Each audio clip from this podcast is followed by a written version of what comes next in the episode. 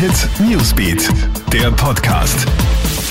Willkommen, hier ein kompaktes Update aus der Krone Hit Newsbeat Redaktion, damit du bestens informiert bist. Im Mordprozess gegen jenen 56-Jährigen, der seine Mutter ermordet haben soll, gibt es jetzt ein Urteil. Es lautet 17 Jahre Haft für den Burgenländer. Passiert ist die Bluttat laut Anklage letzten Sommer im Südburgenland. Der Angeklagte und die 80-Jährige sollen ständig miteinander gestritten haben. Die Mutter soll den Sohn oft als Nichtstuer bezeichnet haben. Im Juli soll es dann eskaliert sein. Dann soll der Mann mehrfach mit einem Küchenmesser auf die Pensionistin eingestochen und sie hilflos verbluten haben lassen.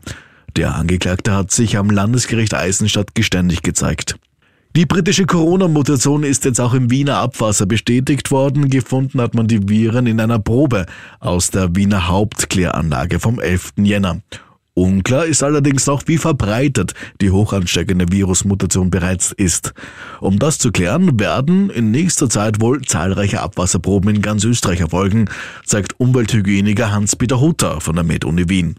Und zum Schluss blicken wir noch nach Norwegen. Auch fast einen Monat nach dem verheerenden Erdrutsch geben die Einsatzkräfte ihre Hoffnung nicht auf, die Überreste von drei vermissten Menschen zu finden.